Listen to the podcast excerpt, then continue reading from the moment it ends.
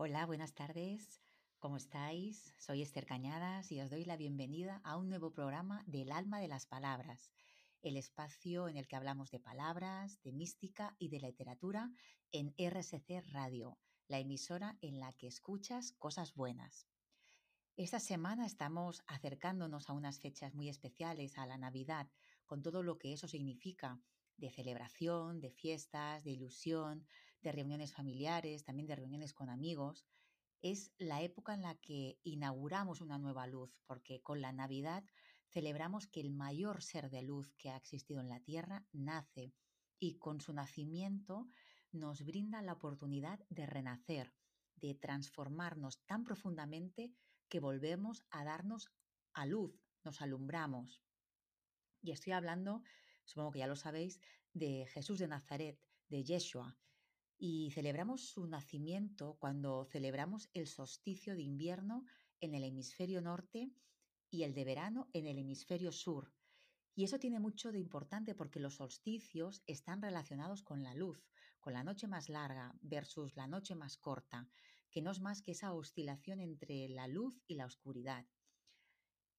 Ahora no voy a entrar en si, como definen algunos investigadores, Jesús no nace en diciembre y que también muchos de ellos apuntan a que la elección de celebrar la Navidad en estas fechas por parte de la Iglesia es un intento de la Iglesia de cristianizar una fiesta romana, la Saturnalia, una de las fiestas eh, romanas en las que estaba presente la diversión, el desenfreno, en el que todo se invertía, había banquetes, incluso los propios esclavos eran liberados de sus funciones. Era un descontrol, un desenfreno. Y la fiesta Saturno venía a celebrar el fin del año agrícola. Después de todo un año duro de trabajo, es la época en la que ya ha finalizado la siembra. Y lo que me interesa eh, es el fuerte papel simbólico de la llegada de Jesús. Por eso no, me, no pongo el foco en si realmente nació en, en, esas fechas o no, sino el papel simbólico de la llegada, qué significa la llegada de esta divinidad, de esta puerta que se nos abre, de esta luz inmensa que nos alumbre, que nos ilumina. Porque trae, Jesús trae la energía crística. Así que Él nace como Jesús, pero resucita al final de su vida como Jesucristo. Y Cristo es el Espíritu ya transformada, transformado, es la vida de Jesús que nos enseña a transformarnos, a, realizar esa metamorfosis, porque Él es el inicio del camino, de esa transformación total hasta convertirnos en Dios, porque nos hemos unido a esa energía. Y esto que puede parecer un concepto alocado, el ser Dios, incluso herético, ya lo dijo San Agustín en el siglo IV, Dios se ha hecho hombre para que el hombre se haga Dios. Así que cuánto hemos involucionado durante todos estos siglos que nos separan de San Agustín para haberlo olvidado. Pero antes de todo, como en cada programa, vamos a recurrir a la etimología para profundizar en el mensaje oculto de las palabras, qué nos quieren decir cuando las utilizamos desde su raíz. Y comenzamos con el propio nombre de Jesús, que es un nombre impuesto desde el cielo cuando se le anuncia a María, a su madre, cuando se le dice que va a concebir un varón fruto del Espíritu Santo. Y la palabra Jesús es la forma latina del griego Jesús, que a su vez es la transliteración del hebreo Yeshua o Joshua, o también Jehoshua, que significa Yahvé es salvación. Por su parte, la palabra Cristo procede de Christus, de la forma latina que a su vez la presta, la toma prestada del griego Christos, una voz griega que significa ungüento, aceite para ungir y significa, por tanto, el ungido. Y esta unción se refiere a ese aceite que reciben los reyes de Israel en un ritual religioso que los consagraba. El ungido es llamado en hebreo Mashiach, el Mesías, ungido, el Rey. Y este rito, este rito de la unción aparece en la Torá como el ritual por el cual los reyes de Israel recibían una doble aprobación. Por una parte, la de los sacerdotes en nombre de Dios y por otra parte, la de los representantes de las tribus, es, es decir, en el nombre del pueblo. Y de Cristo, bueno, ya sabemos que deriva la palabra cristianos, que son los seguidores de las enseñanzas de Cristo. San Pablo, Pablo de Tarso, que era un iniciado, dijo en la carta a los Gálatas, Estoy otra vez en dolores de parto hasta que Cristo sea formado en vosotros. Así que eh, Pablo de Tarso nos quiere decir con estas palabras que podemos encontrar a Cristo en nuestro interior, ya que es un, ya es un estado de conciencia. Y este embarazo viene a significar el proceso de gestación, de maduración de Dios, de la divinidad dentro de nosotros, para que lo alumbremos, le demos a luz, que no es más que esa transformación completa y total de nuestro yo superior, de nuestro espíritu, que permite esa unión con lo divino. Por eso se dice que la segunda venida de Cristo será cuando la gente comience a despertar este estado de conciencia, esta luz que es el conocimiento. Y todos llevamos a un Cristo que es un ego, un alma espiritual. El ego, me refiero al ego superior, no al ego inferior, al ego con el que nos identificamos en este plano.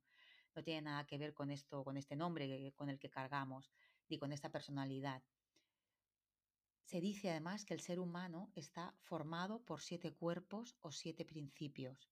El primero es el cuerpo físico, el segundo es el cuerpo etérico, el tercero es el cuerpo astral o emocional. El cuarto es el cuerpo mental inferior o kama manas. El quinto es el cuerpo mental superior o manas. El sexto es el cuerpo búdico y el séptimo es el cuerpo átmico. Se consideran del 1 al 4 los que son los cuerpos inferiores, los que tienen la personalidad imperfecta, y del, quinto al séptimo son los cuerpos superiores o divinos. El Cristo, la energía crística, se encuentra en el cuerpo mental superior, es esa mente divina. Entonces, cuando la humanidad, el ser humano, logre dominar el cuerpo mental inferior y unirlo al superior, haga esta transición, es cuando se dará la segunda venida del Cristo, que es Jesús, a pesar de haber estado aquí con un cuerpo físico, actúa por completo en función al cuerpo mental superior, con la energía crística. Eso es lo que nos trae la energía crística y la pone en práctica, la pone en movimiento, nos la muestra. Y el tema del embarazo como metáfora de la fertilización divina, cuando dejamos que ésta participe de nosotros, de nuestra vida espiritual, la encontramos también en, en la mística, en la teóloga María de Ágreda, de la que ya hemos hablado en otros programas. Esa monja, esa mística que escribe lo que María de Nazaret, la Madre de Jesús, le dicta en esta obra colosal que es Ciudad Mística de Dios. Ella, la monja, María de Ágreda, también recurre a esta metáfora. Ella dice que no somos canales de misericordia, porque si lo fuéramos, la divinidad nos atravesaría y no dejaría rastro, no, no nos cambiaría nada por dentro, no se produciría ningún cambio en nosotros. Por eso ella dice que estamos llamados a estar embarazados de Dios, a dejar que la luz divina actúe en nosotros. Y cuando María de Nazaret le dicta su vida a María de Ágreda, al final del capítulo de la concepción, del que leí un fragmento en uno de los programas anteriores, eh, bueno, pues ella en cada capítulo, María, le comenta si lo que ha escrito, lo que ha comentado eh, María de Ágreda está bien o se debe rectificar, le hace comentarios a los que está escrito. Y en este capítulo le dice a la mística, que lo han tenido bastante bien, eh, pero que cuando ella le dice al ángel, hágase en mí según tu palabra, no solamente se refería a ella, sino que a ella como María de Nazaret, sino que la monja se ha olvidado de indicar algo muy importante. Y, ese algo muy importante es que esas palabras que ella nombra, María de Nazaret, miat mikit, fiat mikit, no solo se refiere a, que Dios actúe en ella, sino que se refiere a que cada uno de nosotros, es decir, de que Dios desea eh, actuar dentro de cada uno de nosotros. Es decir, que esta petición que le hace Dios a ella, nos la hace la divinidad también a cada uno de nosotros.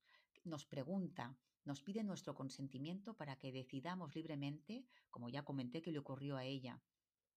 Así que ahora María Nazaret insiste en que esa pregunta nos la plantea la divinidad a cada uno de nosotros. Este embarazo lo desea Dios con cada uno de nosotros, con cada persona, y es dar cabida a lo divino en nosotros para que pueda darse la luz.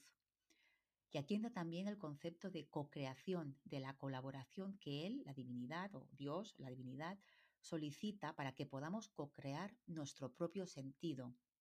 Ser como Dios es una realidad profunda y Él, como ser de amor, no puede actuar si no cuenta con nuestro consentimiento, si no es fruto de una elección meditada y libre, porque el amor lo que hace es permitir la libertad del otro, no obliga, no fuerza.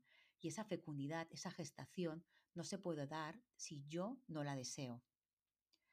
Así que esta energía de Cristo es la energía, la luz de la divinidad que viene al mundo. Dios se alumbra al mismo tiempo que María participa y se alumbra a sí misma. Decía Teresa de Jesús que Dios no solo nos da el alimento, nos lo cocina y hasta nos lo mastica, es decir, nos, nos da todas las facilidades para que eso se dé. Está presente y desea hacerse presente en nosotros. Esta, esta presencia, esta llegada de Jesús es la encarnación del deseo de Dios, de estar en nosotros y entre nosotros. Eso significa el nacimiento y eso nos trae, eh, nos trae luz, nos trae conocimiento y sentido, pero un sentido y un conocimiento profundo. Así que la metáfora del embarazo y del parto significa que nos transformamos, que volvemos a nacer. Y así se explica en el Evangelio de Juan con la historia de Nicodemo, el sabio de la ley judía, al que le da vergüenza acudir a Jesús, que está considerado como un profeta itinerante de mala reputación y por eso lo visita de noche para que nadie lo vea. Y en un momento de charla en el que están ambos dialogando, Jesús le dice a Nicodemo, Nicodemo, tienes que nacer de nuevo. Pero Nicodemo no lo entiende y le responde, pero ¿cómo voy a volver a meterme de nuevo en el cuerpo de una mujer, una persona adulta, con este cuerpo de adulto, en el cuerpo de una mujer? Y Jesús le dice, no, no, se trata de nacer de nuevo del agua y del espíritu, es decir, en lo esencial, en lo, más profundo del ser, no literalmente. Así que cuando nos hemos transformado eh, completamente, cuando hemos dejado que esa, la fuerza, la, luz de la divinidad eh, nos fecunde y se geste dentro de nosotros, nos hemos, lo parimos, nos hemos transformado completamente y nos hemos divinizado. Y este proceso no tiene un tiempo establecido, es una metáfora, eh, es una parábola eh, para, para explicar que cada uno tiene su tiempo, tiene su espacio para realizar este proceso que es único y original en cada uno de nosotros. Y ahora, después de toda esta larga explicación, tomamos un poquito de aire escuchando siempre la mejor música. Retomamos la charla y estábamos eh, comentando el significado simbólico del nacimiento de Jesús, esa luz divina que lleva, que trae al mundo, ese conocimiento que se produce cuando se da una transformación plena y completa dentro de nosotros. Hablábamos de esa capacidad de gestar, de parir ese nuevo yo superior, esa divinidad que nace de nosotros y nosotros de ella. Esta transformación va a dar a luz a Cristo en el mundo cuando esté maduro. Jesús vino a mostrarnos el camino, ese transitar hacia la metamorfosis, hacia la conciencia, hacia la sabiduría verdadera, y su vida es un ejemplo vivo de estas enseñanzas que no son teorías, sino que son experiencia, ejemplo vivo. Jesús nos inicia en el camino, en la transformación y trae esa energía crística, divina al mundo. Dios se hace hombre para que el hombre se haga Dios, es lo que decía San Agustín. Y aquí se nos presenta un concepto fundamental que es la reciprocidad. El mensaje que hemos recibido durante siglos es el de un Dios majestático, estático, que está lejos, alejado de nuestra realidad. Aparece como el creador, ese es su papel, el de crear. Pero en cambio, algunos místicos y el mismo Jesús también nos hablan de la reciprocidad, de la divinidad como alguien que da, pero que también recibe. Y esto lo explica muy bien la teóloga Teresa Forcadas cuando dice que los místicos, las místicas, nos muestran a Dios eh, que no es solo donador, dador de vida, de sentido, sino que Dios no solo tiene un polo donador, también tiene un polo receptor, algo que, que recibir, algo que aprender, algo que si no se lo damos nosotros no tiene. Y eso, según Teresa Furcadas, se da en el cristianismo, en la figura de la Trinidad. Y en esa figura la donación estaría en la persona del Padre, la recepción en la del Hijo y la compartición en la del Espíritu. Y esto lo vemos también en la experiencia mística de Gertrudis de Hefta, una mística del siglo XIII. Esta mística tiene una experiencia durante una ceremonia religiosa que se realizaba en el domingo 15, en el que se recita la antífona de la tierra prometida. Ella experimenta, tiene una visión, una experiencia en la que Jesús se le aparece, se toca su pecho y le dice, esta es la tierra prometida, vente y reposa en mí. Al mismo tiempo, del corazón de Jesús sale una flecha, una saeta encendida en fuego que atraviesa el corazón de la mística. Y al cabo de un año, de este año litúrgico, el mismo domingo 15, en la misma lectura de la antífona de la tierra prometida, vuelve a tener una experiencia con Jesús, pero esta vez distinta. En esta experiencia es Jesús quien le pide a ella, Gertrudis, reposar su pecho en el suyo, es decir, le pide, eh, Gertrudis, déjame reposar eh, en tu pecho. Claro, ella queda totalmente desconcertada, lo mismo que le sucede a la samaritana cuando Jesús le pide agua y la mujer le dice, pero a ver, ¿cómo un hombre judío me pide a mí agua? Pues Gertrudis le lanza la misma pregunta, tiene la misma perplejidad. ¿Cómo tú me pides que te sostenga, que te dé apoyo? Y claro, lo que se está sucediendo dentro en el interior, la parte más profunda de Gertrudis, es el inicio de la, transformación de ese yo superior que ya está madurando eh, en ella. Y eso es la mística, este proceso de cambio en el que nos abrimos al no saber. Y no solamente es algo que pueden hacer los que viven en un monasterio o los que viven aislados en el desierto o en la montaña, sino que esta es una invitación para todos, para cada uno de nosotros. Así que lo que nos está mostrando esta visión, esta experiencia de Gertrudis, es esta relación igualitaria eh, del mismo modo que sale el fuego del corazón de Jesús al de Gertrudis, Gertrudis atraviesa el de, el de Jesús, del mismo modo que uno se apoya en ella, ella se apoya en él. Y esta es la relación con Dios, que es una relación igualitaria. Por eso Jesús es un revolucionario. Y no solamente porque nos rompe los moldes y nos enseña una manera nueva de relacionarnos, sino que nos hace evolucionar, revolucionar, porque Él no distingue la discriminación. Lo vemos en la samaritana, y, pero también con otros grupos a los que él atiende, con los que él se relaciona, que son socialmente marginados. Se sienta a comer con todo tipo de gente, atiende y escucha a cualquiera que se lo solicita, ya sea ladrones, prostitutas, cobradores de impuestos. No hace distinciones entre hombres y mujeres. No atiende a la diferencia como algo discriminatorio, sino que lo atiende, lo acoge, porque sabe que todos somos únicos y originales, iguales pero distintos. Y él no ve un hombre ni una mujer, porque ni el mismo Dios tiene género. Eso es algo que se le ha añadido culturalmente después para justificar la preeminencia de lo masculino sobre lo femenino. Pero en sus prédicas y en sus actos lo que vemos es respeto, amor, igualdad.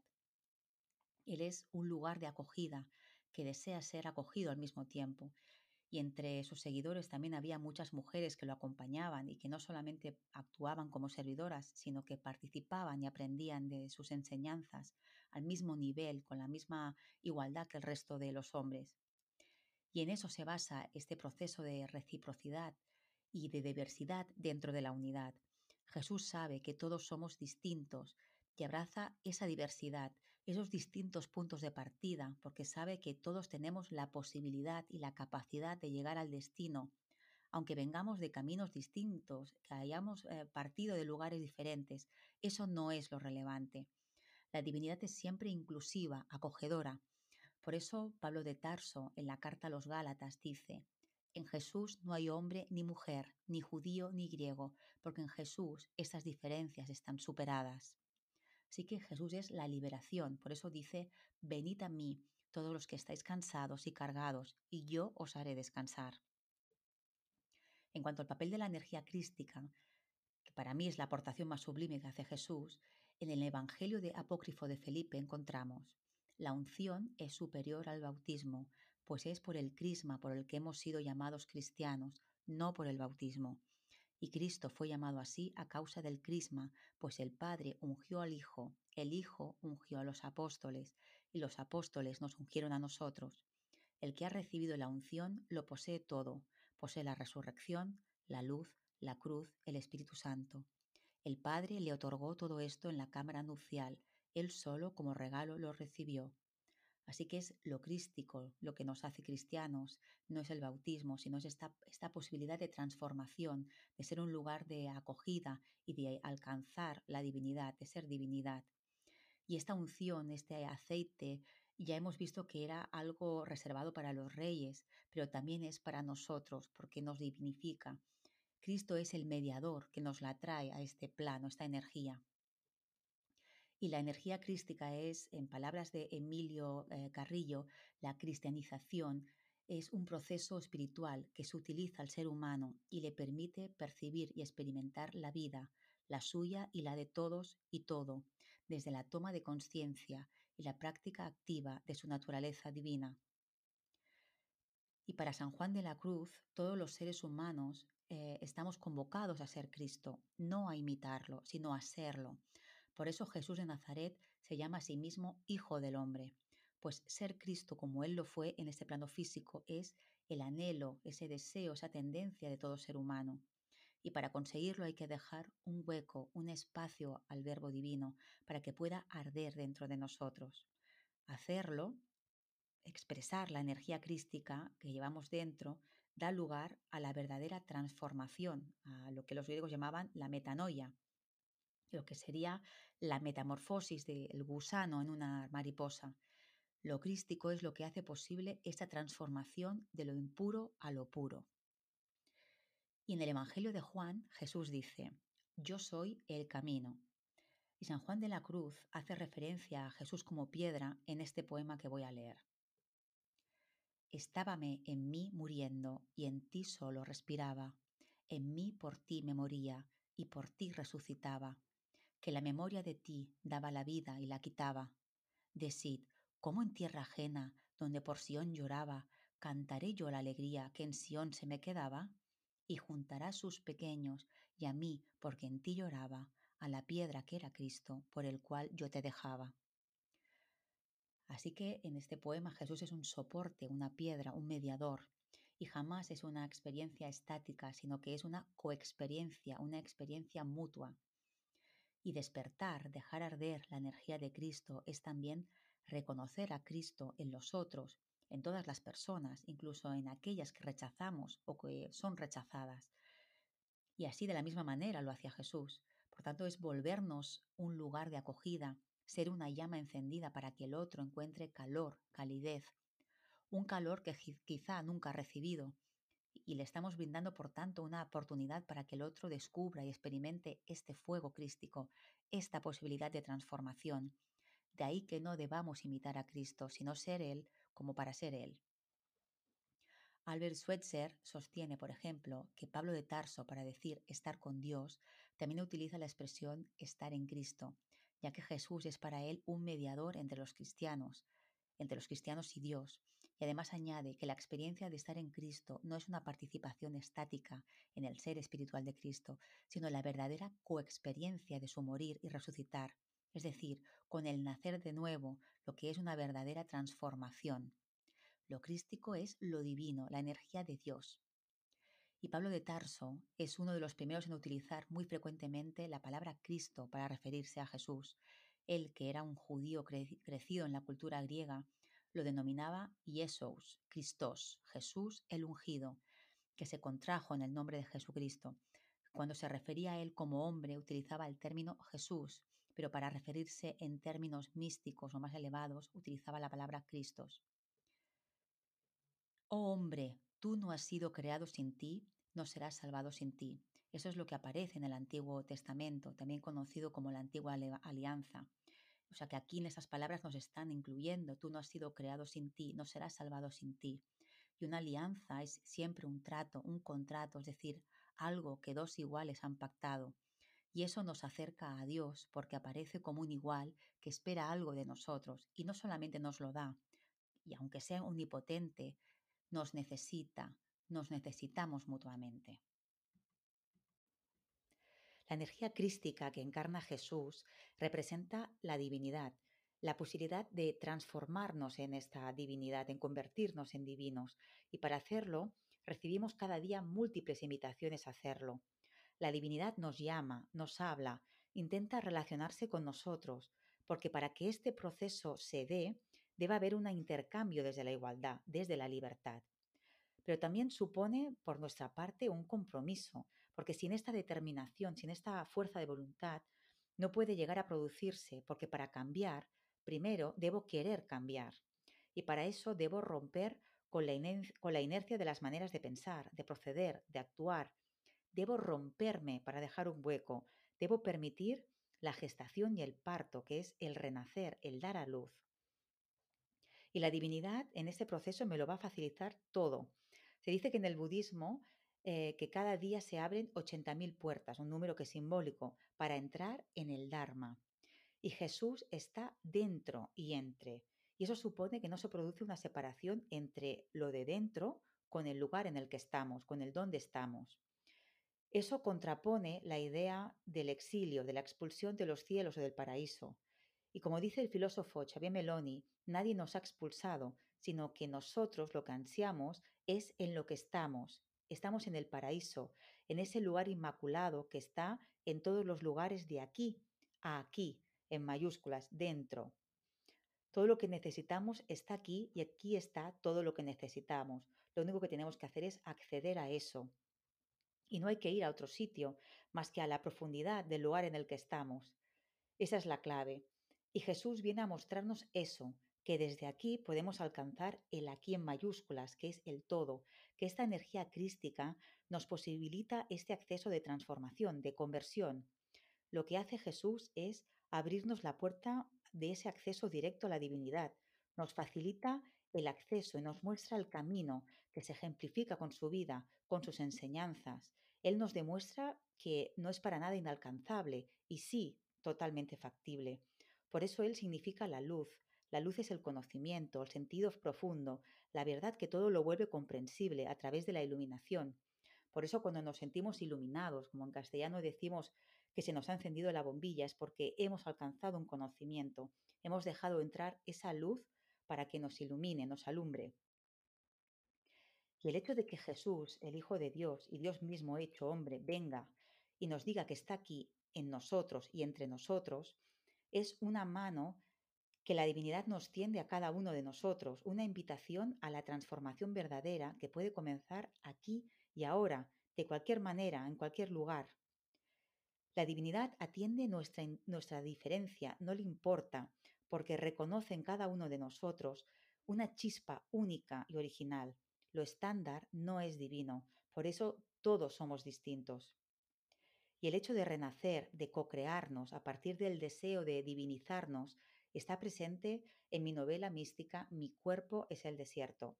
En esta novela trato de forma profunda el proceso de transformación, de metamorfosis, de cristianización en el sentido de convertirnos en Cristo de la protagonista. Ella consigue alcanzar las cotas más elevadas de conocimiento al establecer una relación con el amado, que en este caso no es más que Jesús, al menos con el que yo me inspiré, en el que pensaba mientras escribía.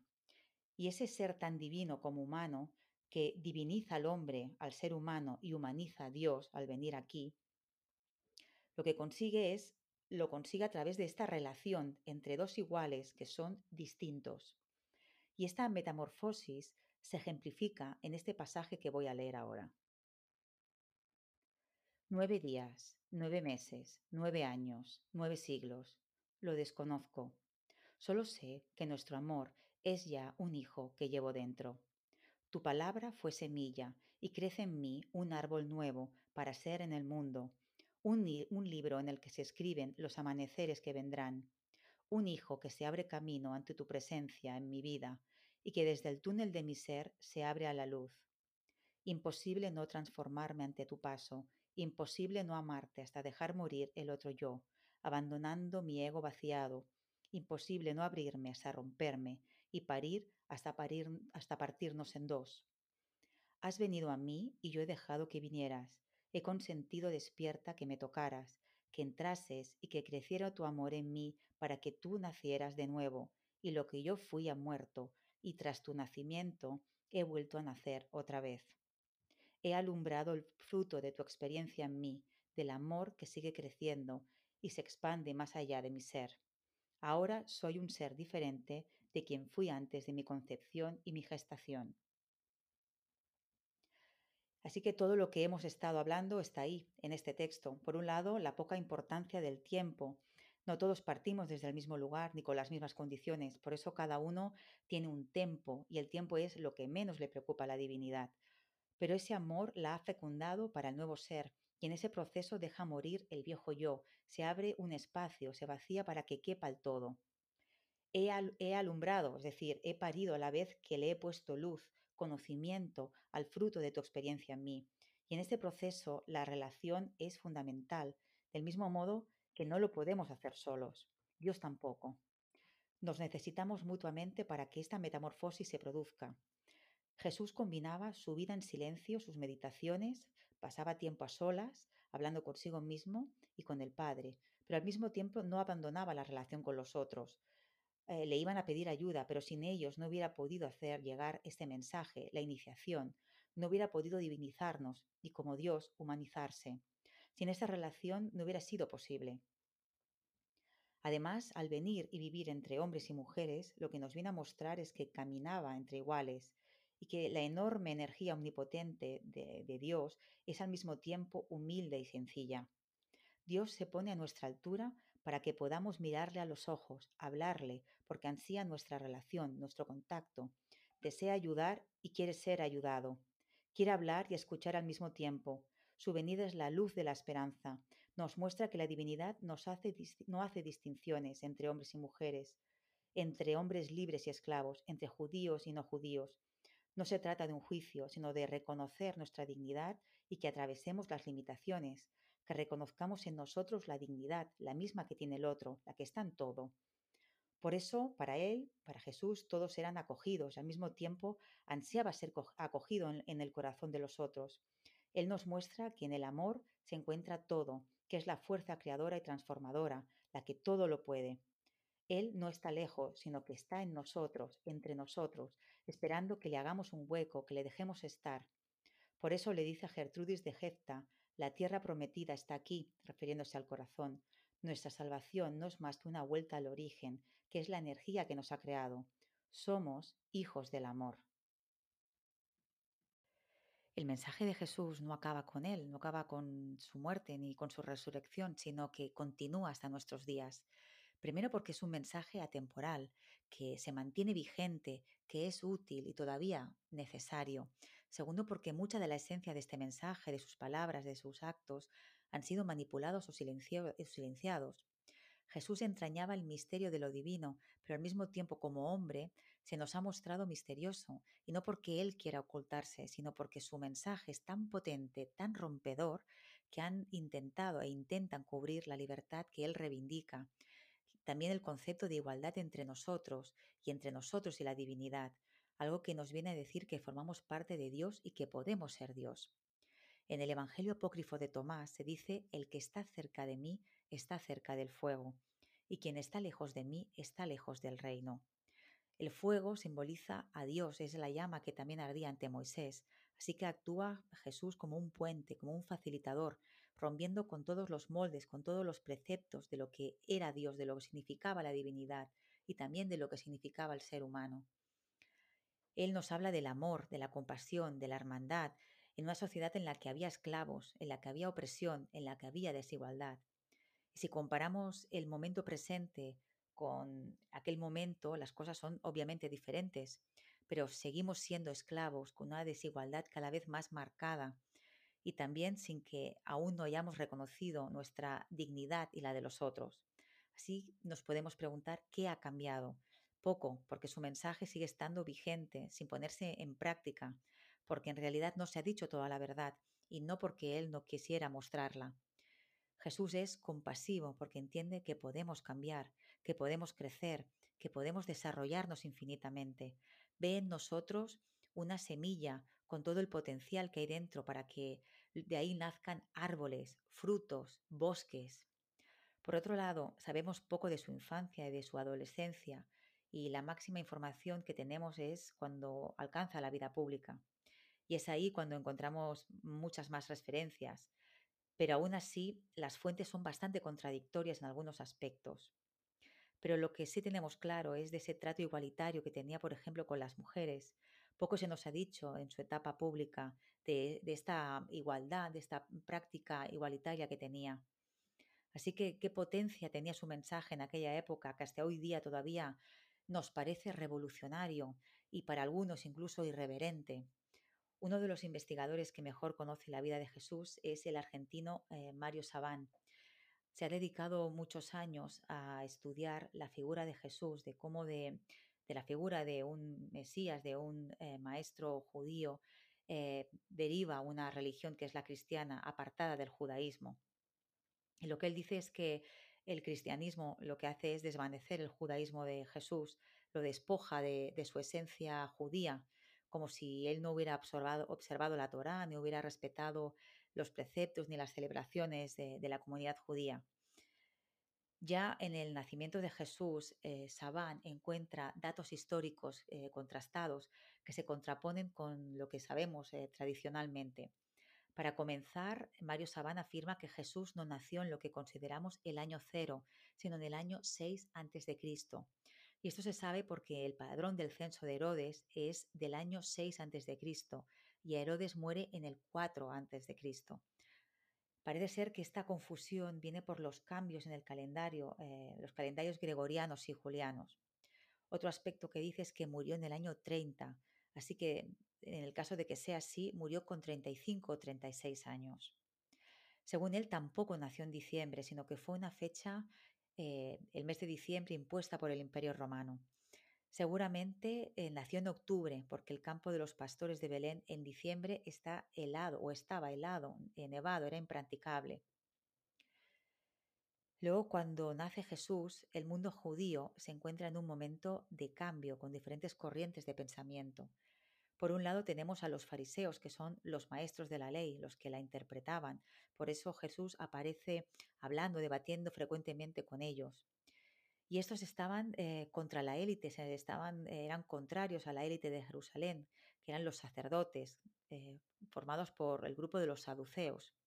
Este grupo, los saduceos, eran muy corruptos, eran los aliados de Roma que hacían negocios con ellos y tenían, por tanto, por esta alianza, el poder religioso, el militar, el político y el económico. No sé si recordáis el pasaje en el que Jesús arromete contra los mercaderes que están en la puerta del templo. Su enfado no es por la actividad, sino por la corrupción que se generaba eh, con los sacrificios que la gente donaba a los templos y del que se aprovechan estos saduceos. Lo que, critica, lo que critica Jesús es la corrupción, Luego se sabe que para ser Mesías debía ser alguien perteneciente a la tribu de Judá, que era la tribu de la que descendía el rey David. En el censo, cuando van a Belén eh, María y José, tienen que volver al lugar de, al que pertenecen, al lugar de origen, a la tribu a la que pertenecen. Por eso se dirigen a Belén. Cuando la iglesia se oficializa, lo que hace es cristianizar las festividades paganas porque saben que cambiar los ritos, eh, estas costumbres, es muy costoso, es muy difícil. Por eso lo que hacen es transformarlas, vestirlas de cristianas. Y el solsticio de invierno eh, en el hemisferio norte, que es donde nace Jesús, es la fiesta del sol Invictus Romana. Otro, otro aspecto que señala Sabán es que afirma que el año nuevo, la fiesta del 1 de enero, que todos celebramos, coincide con la circuncisión de Jesús, que se produce siempre a los ocho días después de que haya nacido un, bebé, un recién nacido judío. Los regalos eh, de los Reyes Magos serían por esta misma circuncisión. Y los Reyes Magos, la figura, la, que aparezcan los Reyes Magos, también hacen que el nacimiento de Jesús sea más importante, más relevante, porque es internacional, vienen reyes desde fuera. Luego existen muchos misterios alrededor de la vida de Jesús. Eh, no sabemos si viajó eh, más allá de, Galilea. Se sabe que hablaba arameo, que, hablaba, que conocía el hebreo, que le hablaba y escribía en hebreo, que seguramente sabría algo de griego y de latín. También que era una persona culta, que había estudiado, por eso aparece en, en numerosos pasajes enseñando en las sinagogas y también cómo se dirigen a él como rabí, que significa maestro. Otro tema controvertido es la presencia de las mujeres que le acompañaban en la predicación itinerante que realizaba. Son los evangelios apócrifos, los que no son oficiales, los que nos dan más detalles al respecto. En ellos se dice que Jesús era acompañado por numerosas mujeres que aprendían y que enseñaban al mismo nivel que los discípulos hombres. Sobre el papel relevante de las mujeres encontramos información tanto en el Evangelio de María, escrito a mediados del siglo II, y que convierte a María Magdalena en la primera apóstol, enfrentada a Pedro, a la que Jesús pide difundir las enseñanzas secretas. También en el Evangelio de Felipe del siglo III, que defiende la imagen de una comunidad de seguidores de Jesús en la que tenían mucha importancia las mujeres, una importancia que fueron perdiendo eh, por la evolución patriarcal de la Iglesia, ya que la sociedad romana, esa sociedad de la que se empapa la, Iglesia cuando se oficializa, eh, relegó con el tiempo a las mujeres a un papel pasivo y secundario que seguramente no tuvieron en, su momento, en el momento de la, vida de Jesús, ni tampoco en los años inmediatamente posteriores. Y la gran figura femenina, además de su madre, de, de María, es María de Magdala o María Magdalena. Entre sus seguidores decía que había muchas mujeres que siempre lo acompañaban. Ahí está la amistad con Marta y con María, amigas y seguidoras, hermanas de Lázaro, a, quien resucitó. También es significativo que se aparezca una vez resucitado por primera vez a una mujer, a María de Magdala, María Magdalena. Y eso es muy importante porque en aquella época y hasta, hasta hace bien poco, las mujeres no podían dar testimonio porque legalmente su palabra no tenía valor. Así que el hecho de que cuando María de Magdala va a ver el sepulcro de Jesús y él se aparece, se le muestra resucitado y le dice, ve a decir a los apóstoles que he resucitado, le está pidiendo que dé testimonio, es decir, le está dando valor a su palabra y eso es muy revelador. Magdalena aparece poco en los evangelios canónicos, en los oficiales, y mucho en los apócrifos. En el de Lucas se dice que varias mujeres sirven al rabí con sus bienes, por ejemplo, habla de Magdalena, de Juana. Aquí aparecen como servidoras, no como codiscípulas, como algunos investigadores sostienen.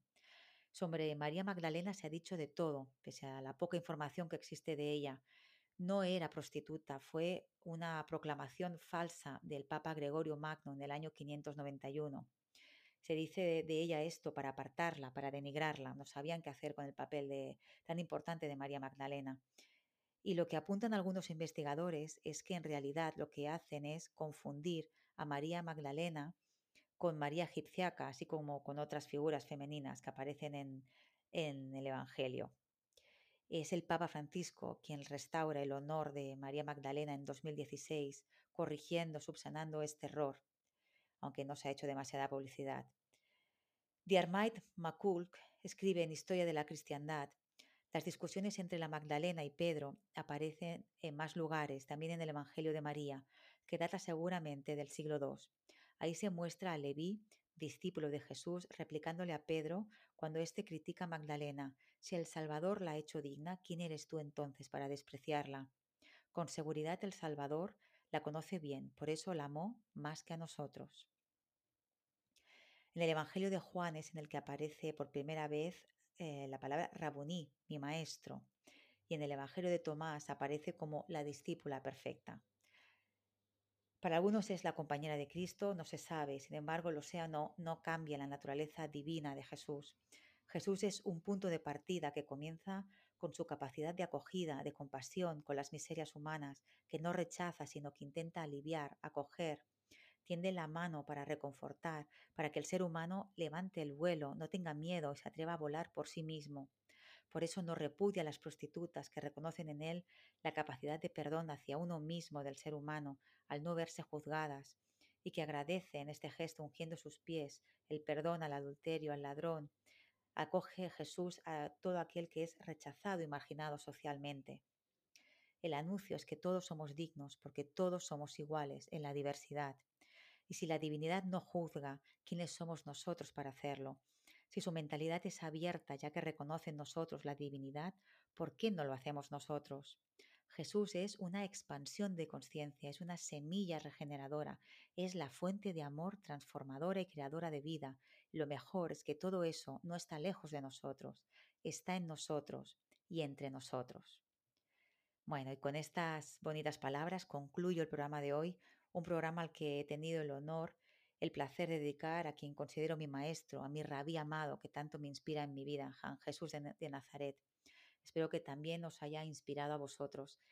El próximo programa será en siete días, poco antes de finalizar el año, así que aprovecho para desearos a todos una muy, muy feliz Navidad.